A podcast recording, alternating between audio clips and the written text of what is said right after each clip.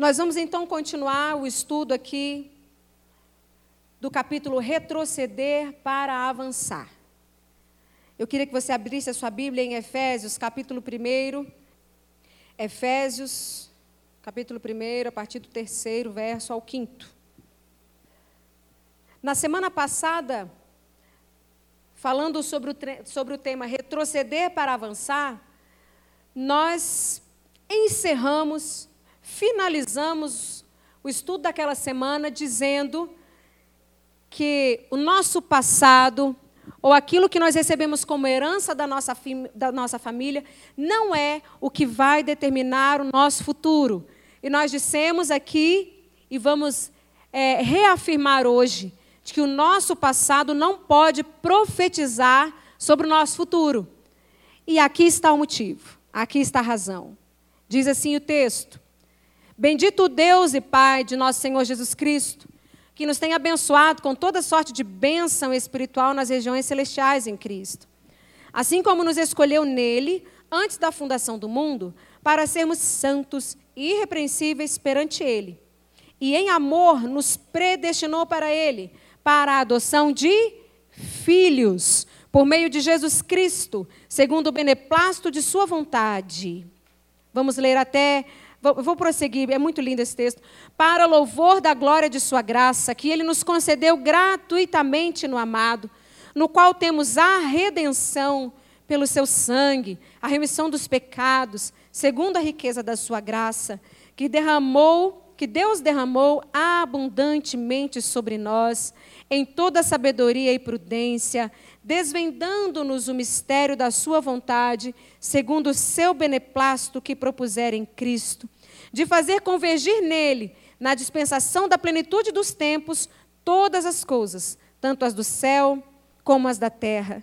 Nele digo, no qual fomos também feitos herança, predestinados segundo o propósito daquele que faz todas as coisas conforme o conselho da sua vontade, a fim de sermos para louvor da sua glória, nós, os que de antemão esperamos em Cristo, em quem também vós, depois que ouvistes a palavra da verdade, o evangelho da vossa salvação, tendo nele também crido, fostes selados com o Espírito Santo da promessa, o qual é penhor da nossa herança, até ao resgate da sua propriedade, em louvor da sua glória. Você pode glorificar o nome do Senhor por isso, você pode dizer aleluia, você pode bem dizer, porque não é, não é o que, não é a minha família, não é a cultura em que eu fui inserido, não é o ambiente em que eu vivi no passado, não é o passado que determina quem eu sou. O que determina quem eu sou, o que determina quem eu vou ser é Jesus Cristo, é a obra maravilhosa de restauração que Deus através do seu filho operou em nós. Então esta, e aqui Paulo traz essa essa linda expressão aqui na carta aos Efésios, essa é a boa notícia para nós. Essa é a boa notícia que Deus tem para nós, essa é a boa notícia que a nova vida em Cristo tem para nós. É a de que não é a nossa família biológica, não é as, as situações, as coisas que a gente já viveu que originam, aliás, que determinam o nosso futuro. Não é a nossa família de origem que determina o nosso futuro. Mas a nova vida em Cristo. E é interessante porque a palavra que Paulo usa aqui é de, exatamente de paternidade. Ele diz que nós somos filhos, nós fomos colocados na família de Deus.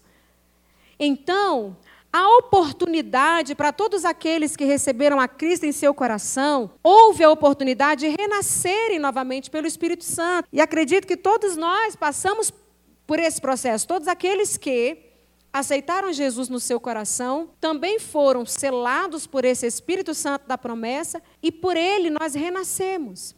Como aquela palavra que Jesus deu a Nicodemos, que ele precisava renascer, que ele precisava nascer de novo e esse novo nascimento se daria através da água, do Espírito.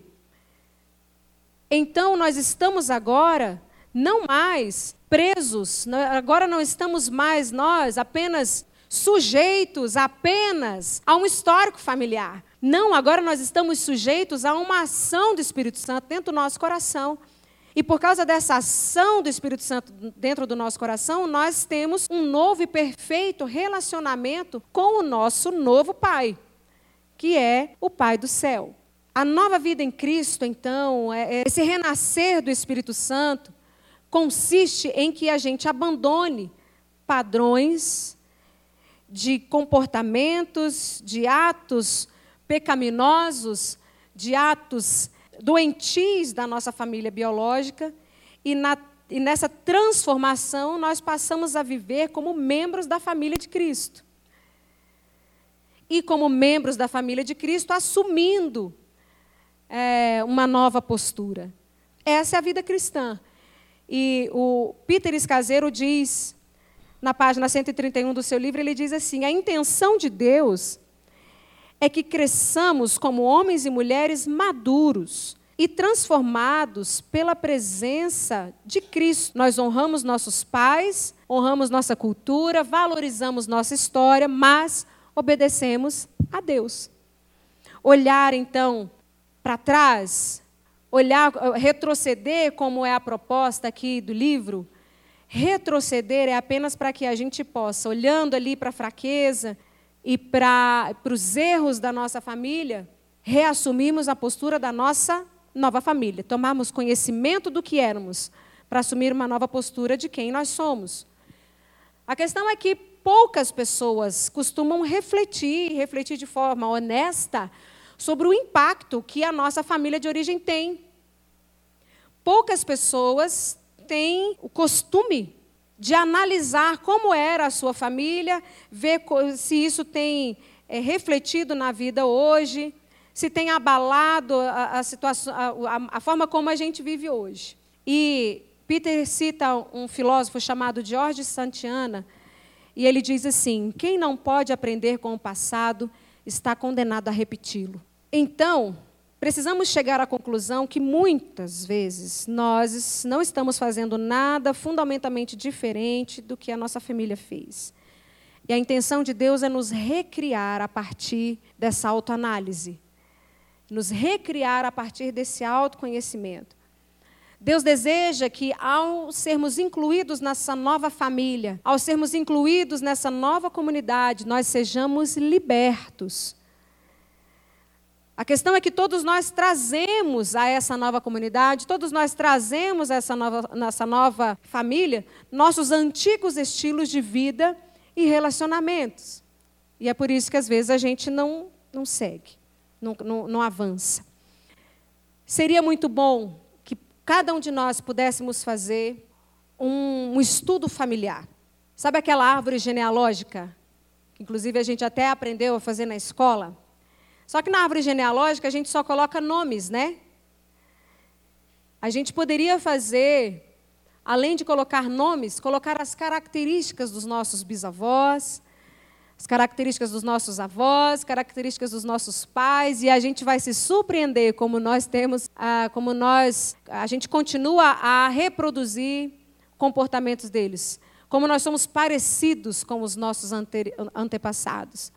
Então, essa é uma proposta, e eu gostaria muito de ter trazido o meu genograma hoje aqui para os irmãos verem, mas eu não consegui terminar. mas lá para o final do livro, quem sabe eu, eu, eu traga para os irmãos darem uma olhada.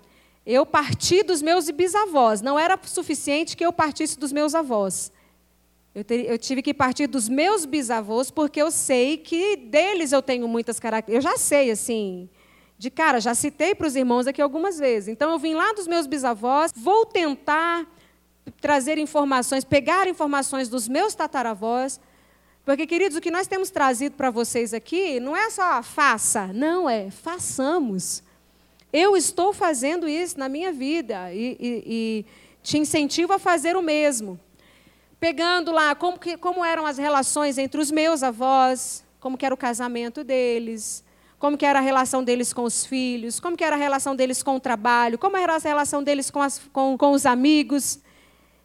E a partir desse estudo de como era a minha família nessas várias gerações, eu vou poder entender muito dos, da, da forma como eu vivo hoje na minha família, com meu marido. E eu quero te incentivar a fazer a mesma coisa. E a gente vai se surpreender.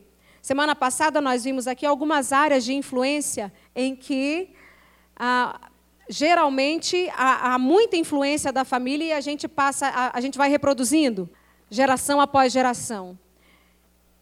Então nós falamos aqui de nós falamos de muitas áreas. Mas eu sei que além daquelas que nós falamos, o Espírito Santo tem trazido muitas outras ao seu e ao meu coração. Então nós sabemos, né, assim, só rapidamente para a gente partir para um exemplo muito bonito aqui de quem conseguiu vencer o passado e as situações que ele viveu, como ele venceu, como Deus o abençoou para vencer. Ele não apagou o passado da sua vida.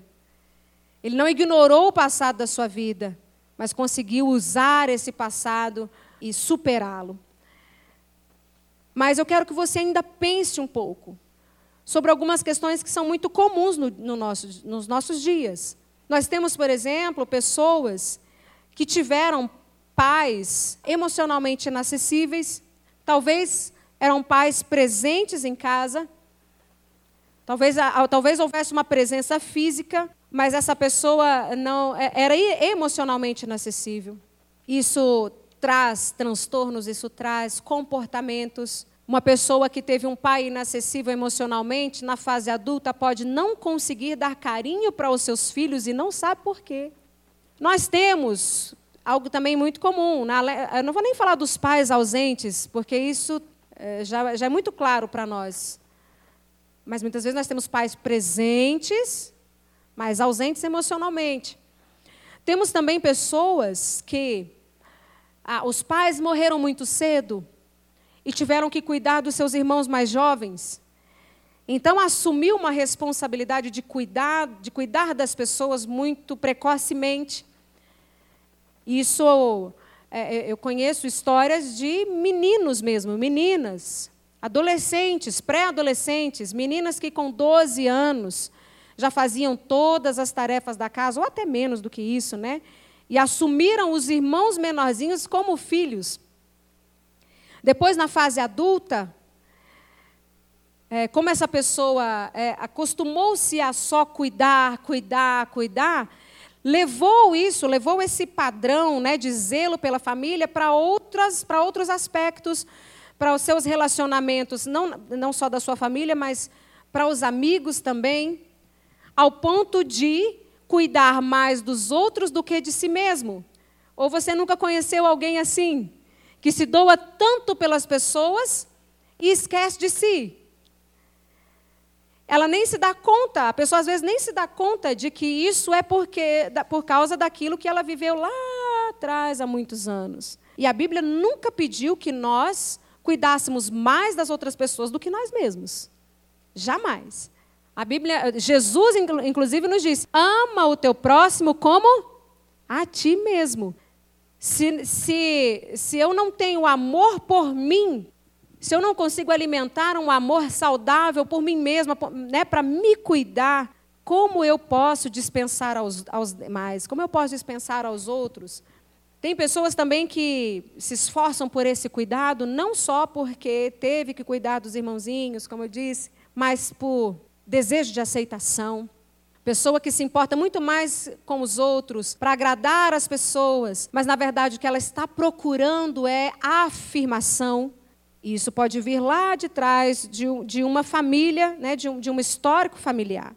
Nós temos numa família em que a mãe é sempre a voz mais ativa e o pai é aquele cara mais pacato, mais passivo, que não, não resolve os conflitos assim. É, é, na verdade, ele não quer entrar em conflito. E porque não quer entrar em conflito, não resolve o conflito. Aí, futuramente, o filho dessa pessoa num, num, num futuro casamento, a possibilidade que ele seja também aquele, aquele homem pacato e tenha uma mulher dominadora que o desrespeita na frente das pessoas. É muito, é, é muito comum nós vemos hoje situações das mais diversas. Mulheres dominadoras que desrespeitam, inclusive, seus maridos na frente das pessoas. O inverso também. Homens que subjugam suas mulheres. Não, não, não é uma questão de submissão interpretam erradamente o texto bíblico quando fala que a mulher deve ser submissa ao marido para subjugá-la. E isso é reproduzido geração a geração.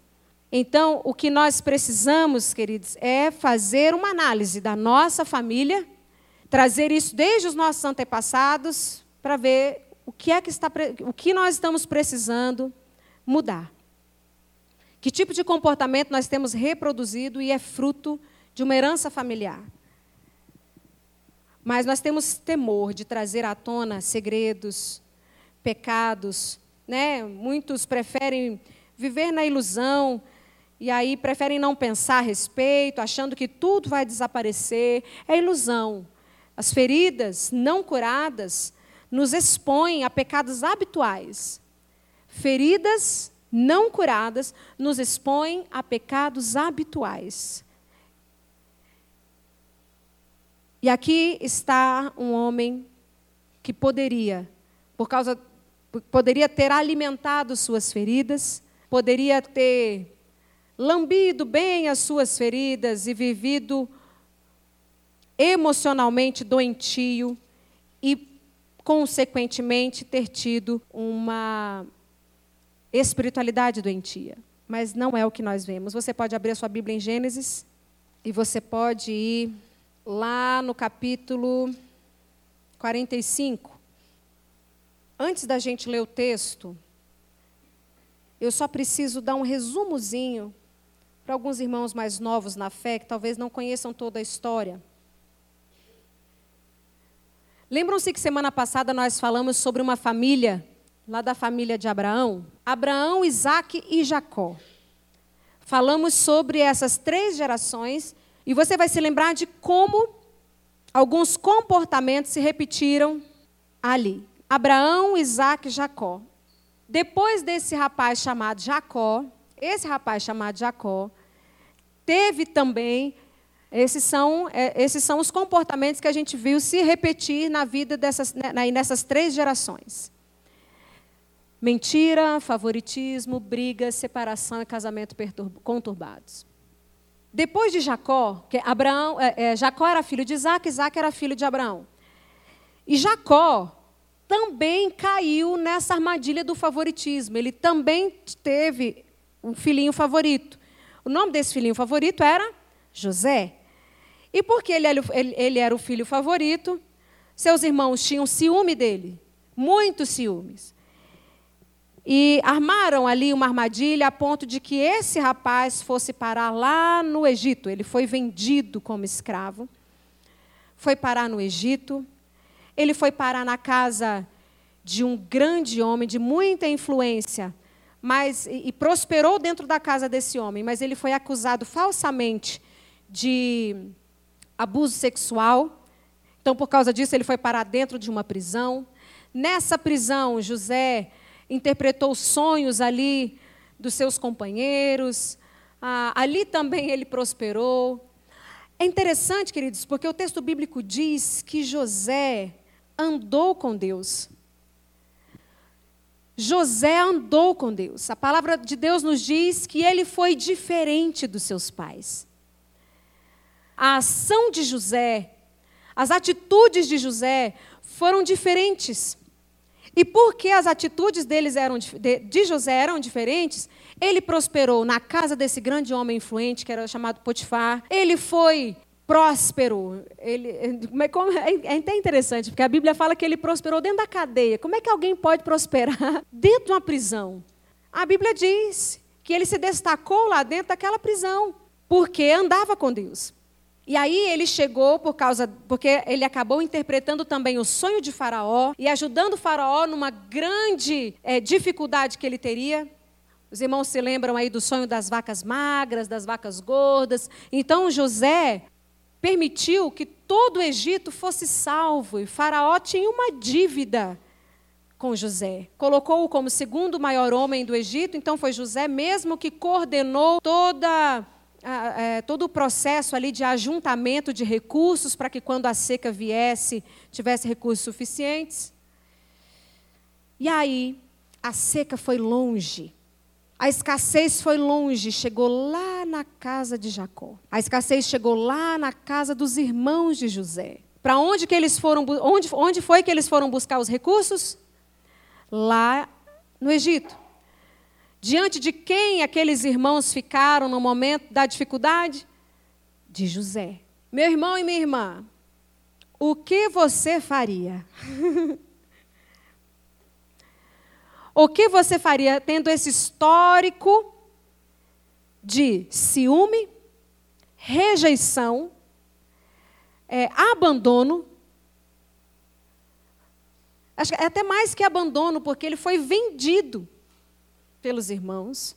Por causa dessa atitude dos irmãos, ele foi falsamente acusado, ele foi preso. De repente, ele está diante dos seus o que ele poderia chamar de algozes. De repente, José está diante daqueles que o feriram e poderiam tê-lo ferido mortalmente.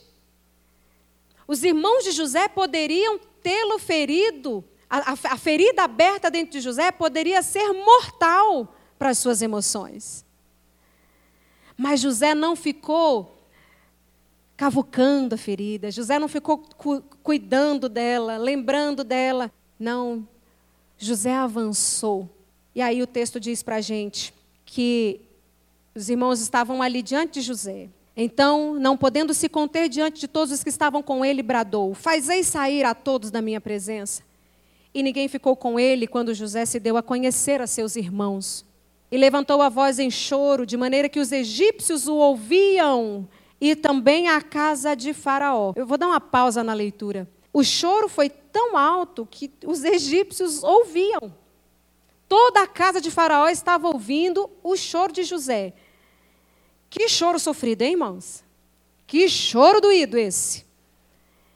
É um choro, sabe aquele choro gritado? Porque às vezes a gente quer dar aquele choro gritado por alguma situação, a gente não quer que ninguém ouça, é, é o choro da toalha que a gente chama, né? É o choro da toalha. Você pega a toalha para poder ninguém te ouvir. José gritava e disse a seus irmãos: Eu sou José. Vive ainda meu pai? E seus irmãos não lhe puderam responder porque ficaram atemorizados perante ele, pensando: o que será que ele vai fazer com a gente? Que será? Meu, agora a gente morre. Disse José a seus irmãos: Chegai-vos a mim. E chegaram-se. Então disse: Eu sou José, vosso irmão, a quem vendestes para o Egito. Agora, pois, olha que coisa linda. Não vos entristeçais, nem vos irriteis contra vós mesmos, por haver vendido, me vendido para cá. Porque para a conservação da vida, Deus me enviou adiante de vós. Porque já houve dois anos de fome na terra e ainda restam cinco anos em que não haverá lavoura nem colheita. Deus me enviou adiante de vocês para conservar vossa sucessão na terra e para vos preservar a vida por um grande livramento. Assim, não fostes vós que me enviastes para cá, e sim Deus que me pôs por pai de Faraó e senhor de toda a sua casa e como governador em toda a terra do Egito.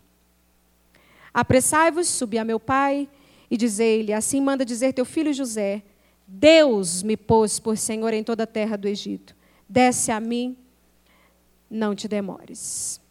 Aí o verso 15 José beijou a todos os seus irmãos e chorou sobre eles. Depois seus irmãos falaram com ele.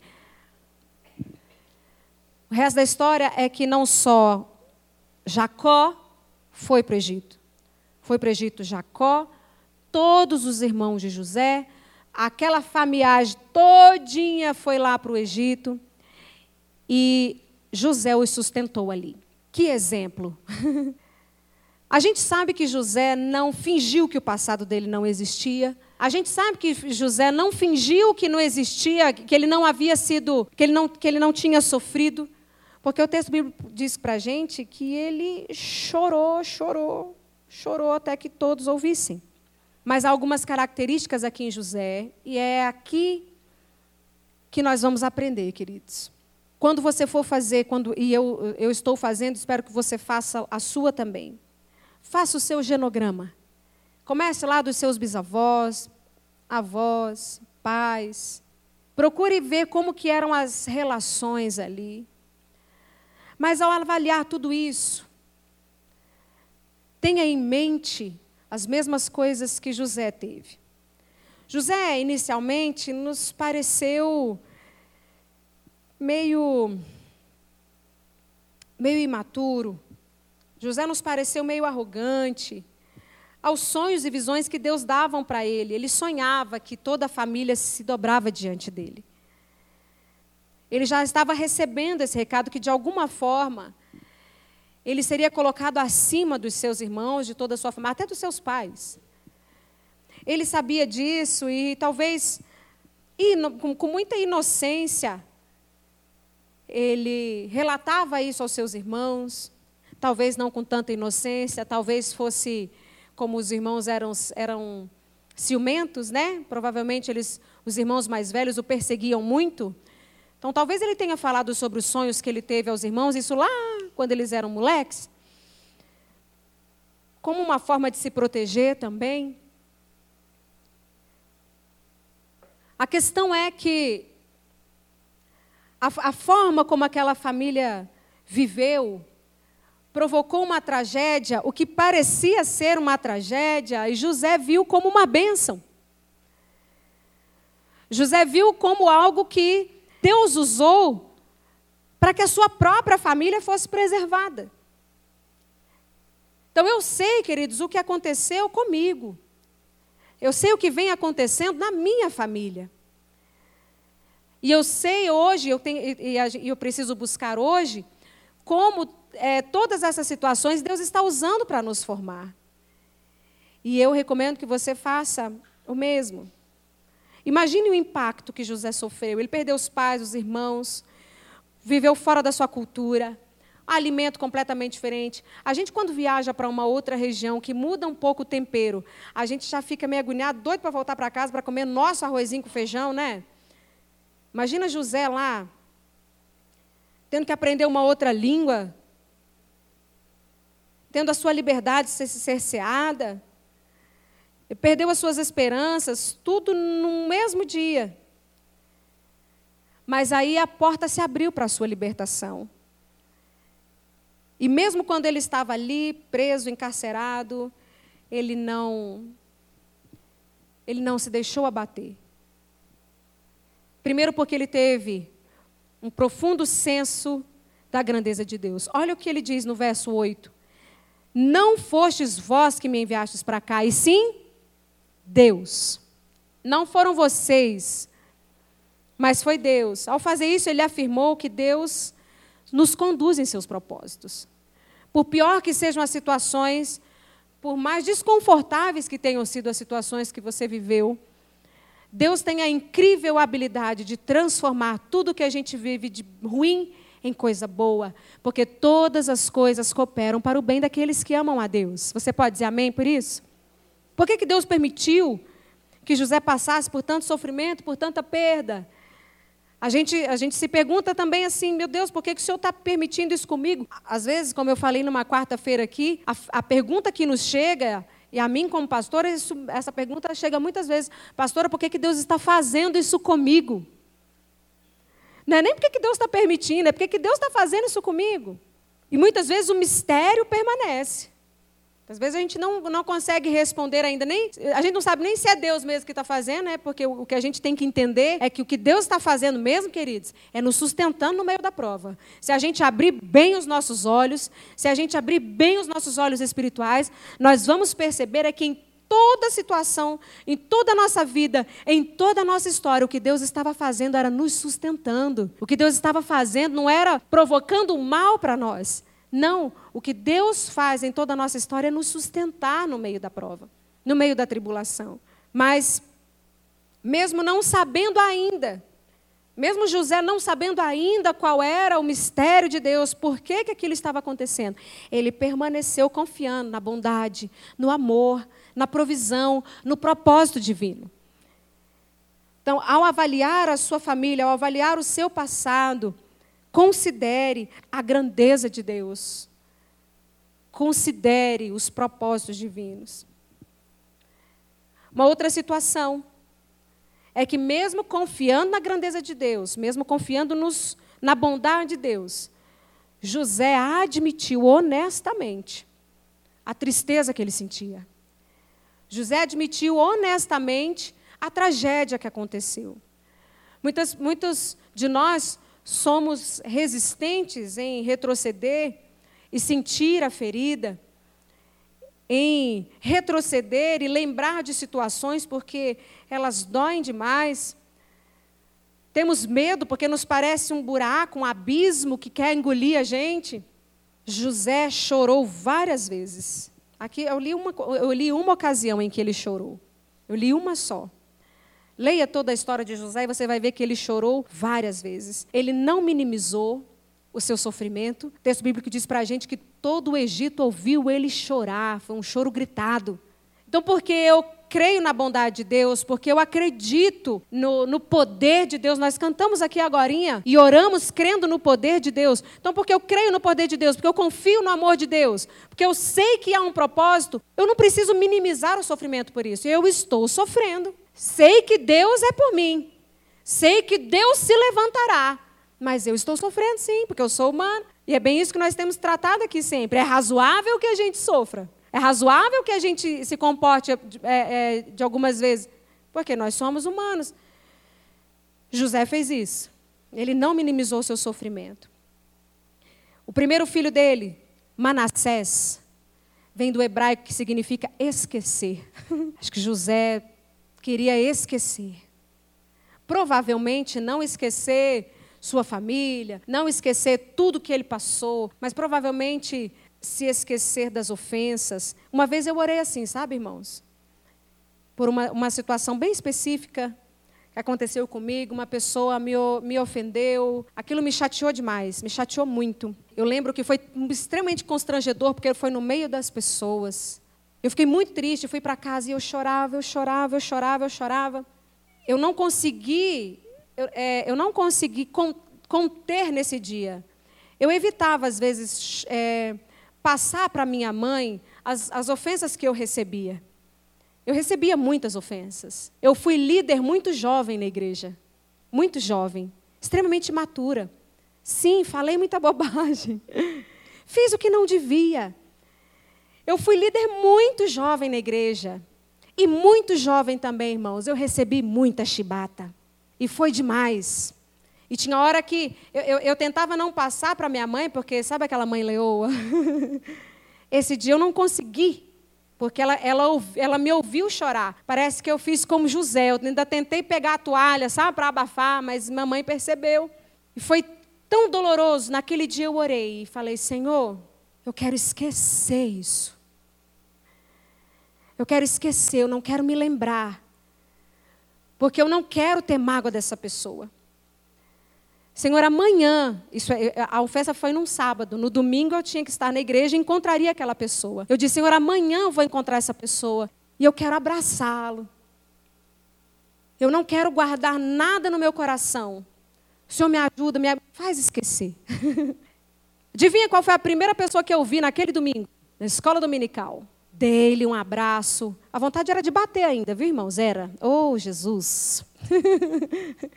Mas dei um abraço. Eu não estava minimizando meu sofrimento, não estava usando máscaras, mas eu estava lutando contra um péssimo sentimento dentro de mim. Abracei fortemente, brinquei ainda um pouquinho, passou. Eu estou contando para você a história, mas você acredita se eu te disser que eu não lembro a ofensa? Que eu não lembro o que aquela pessoa me falou? Não lembro. E talvez por isso mesmo foi mais tranquilo para mim. É, é, é tranquilo para mim hoje lembrar dessa ocasião. E eu me emociono quando falo disso, não porque eu sofri, ó, oh, como eu sofri quando eu era adolescente. Não, queridos, é como Deus me sustentou, como Deus me ajudou a não permitir que essas coisas ficassem no meu coração. José deu o nome para o seu filho de esquecer. Manassés significa esquecer. Deus me faz esquecer essa ofensa. E Efraim, Efraim, é, Efraim vem da palavra hebraica frutífero. Provavelmente porque Deus fez dele um homem muito frutífero naquela nova terra de sofrimento. Então ele não minimizou o sofrimento. Nós também não precisamos minimizar, nós não precisamos esconder para debaixo do tapete. Precisamos, podemos assumi-lo, mas sempre confiantes na bondade, no amor, na providência de Deus. E por último, José foi parceiro de Deus na sua história. José foi parceiro de Deus naquilo que Deus queria fazer. José tinha muitas razões para dizer: eu, minha vida é um erro, minha vida é um erro. José tinha todas as razões para dizer: eu não devo confiar em ninguém, porque se meus irmãos me traíram, em quem mais eu posso confiar? José tinha todos os motivos para dizer: eu não devo ter sentimentos, porque é doloroso demais. Mas ele não fez isso. Qualquer evento traumático em nossa história nos passam mensagens negativas. Qualquer, qualquer situação que a gente passa na vida nos traz mensagens negativas. Mas a gente precisa superar cada uma delas. Por causa dessas mensagens negativas, José poderia ter destruído os seus irmãos pela raiva. Eles ficaram morrendo de medo quando souberam que o segundo maior homem do Egito, o governador do Egito, era quem? Seu irmão, o irmão que eles desprezaram. Mas em vez de destruir os irmãos, José entendeu que tudo aquilo que tinha acontecido era justamente para preservá-los, para preservar os seus irmãos e toda a sua descendência. José fez uma escolha. E a escolha que José fez é a mesma que nós devemos fazer todos os dias, queridos. Responda: Deus é confiável? Sim ou não? Deus é bom? Sim ou não? Sim. Ele continua sendo bom. Nós cantamos aqui, ele continua sendo Deus. Você pode descansar em Deus? Sim. Essa é uma escolha. E se eu digo isso com os lábios, preciso também dizer isso com o meu coração e através das minhas atitudes. José foi um homem que usou, é, assim, ele se tornou parceiro de Deus para ser uma bênção para a sua família, para ser uma bênção para a sua nação. Então vamos nos lembrar aqui, queridos, nós vamos fazer um genograma. E ao fazer o seu genograma, não se esqueça da grandeza de Deus. Em tudo o que te aconteceu, confie na bondade, confie no sustento. Não é assim, é porque, ah, sabe, lembrar e falar, oh meu Deus, por que, que o Senhor deixou isso acontecer, isso comigo? Não. Deus, obrigado, porque enquanto isso acontecia comigo, o Senhor me sustentava. Deus, obrigado, porque enquanto isso acontecia comigo, porque enquanto isso acontecia com a minha família, o Senhor estava com seus olhos inclinados para nós, e o Senhor não permitiu, ó Deus amado, que a minha vida se afundasse. Ainda tendo acontecido todas essas situações, o Senhor me resgatou. Você pode dizer isso ao Senhor. Analise todo, toda sua, todo o seu histórico familiar. Mas lembre-se: Deus é bom, Deus é confiável e você pode descansar nele. Faça essa escolha. Analise todo o seu histórico familiar, ciente da grandeza de Deus. Analise o seu histórico familiar e não minimize os sofrimentos, não. Se for para chorar de novo, chore. Se for para urrar de novo, urre. Se tiver de noite, madrugada, pega a toalha, urra lá na toalha então. Não minimize seu sofrimento, chore, mas chore na presença do Eterno. Chore na presença daquele que colhe cada uma das suas lágrimas. A palavra de Deus nos diz que há um odre onde ele recolhe cada uma das nossas lágrimas. Na taça onde estão todas as orações dos santos, lá estão as nossas lágrimas. Chore mesmo. E em terceiro lugar, Torne-se parceiro de Deus na sua história, na construção da sua história. Deus, o que o Senhor quer fazer através disso aqui? O que o Senhor quer fazer depois disso aqui? Me usa para eu agora ser bênção na minha família, para eu ser bênção na minha nação. Porque a, a família de Jacó é a nação de Israel. José foi bênção. José quebrou. José quebrou um histórico da sua geração das, das, gerações anteriores. A história veio se repetindo de Abraão, Isaac e Jacó. E José quebrou. Seja você também aquele que vai quebrar todo um processo que vem se repetindo no meio da sua família. Seja você também que vai quebrar, que vai confiar em Deus. Seja você também aquele que vai mudar a história da sua família e a história da sua nação, em nome de Jesus. E para isso, para isso, queridos, eu, eu preciso lembrar os três pontos. Confie na grandeza, na bondade de Deus. Deus estava lá quando tudo aquilo acontecia. Ele não estava alheio, não. Ele via e te sustentava e te guardava. Não minimize seu sofrimento, é o segundo ponto. Chore mesmo, mas chore na presença de Deus. Chore no colinho do papai, do seu pai. Ele é o seu pai agora. Você foi inserido numa nova família. Conta para ele. Aleluia. Sabe quando você foi eh, passou alguma coisa lá na escola e você falou: "Eu vou chamar meu pai, eu vou contar para o meu pai". Não minimize seu sofrimento, conta para o seu pai agora. Você faz parte de uma nova família, chora no colinho dele. E em terceiro lugar, pergunte para esse mesmo pai: o que nós vamos fazer agora, papai? O que nós vamos fazer com isso? O senhor pode me usar? Para mudar a história da minha geração, para quebrar, ó Deus amado, esse, esse processo de erros no meio da minha família. Vamos fazer isso em nome de Jesus. E como o pastor Rui encerrou aqui na semana passada, é por isso, foi por isso que eu não terminei meu genograma. Eu preciso procurar algumas pessoas. eu ainda preciso procurar algumas pessoas que conheceram a minha família e que me conhecem bem. Peter nos dá uma palavra final, que é a necessidade de nós de nós caminharmos com pessoas confiáveis. Precisamos de pessoas confiáveis em nossa vida, a quem nós podemos perguntar: o que você sente em relação a mim? Diga-me os sentimentos e pensamentos que você tem quando está comigo. Ou, que impressões eu te causo? Como eu sou? Quais os defeitos que você vê em mim? Ouvir as respostas vai ser um longo caminho na direção da cura. Tem muitas coisas em nós que a gente não consegue ver. Só uma terceira pessoa, só alguém que está de fora, que vai ver e que vai falar para a gente. Então eu ainda vou procurar. Por isso que eu não trouxe o meu genograma para vocês. Eu preciso procurar pessoas que falem como eram os meus tataravós. Pessoas que conviveram com a minha família que possam me dizer. Eu ainda preciso também procurar, sabe aqueles amigos que a gente tem coragem de falar tudo? e dizer, vem cá, abre, abre o jogo aí, como é que eu sou? Procure alguém Procure alguém em quem você possa confiar e que pode dizer a você, mas aí vai de coração aberto, hein? Vai de coração aberto, porque nós podemos nos surpreender com o que nós vamos ouvir.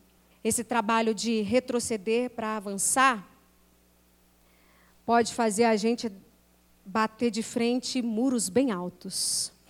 Esse trabalho de retroceder pode fazer a gente bater em muralhas muito altas. E esse é o tema da próxima semana. Vamos falar sobre as muralhas.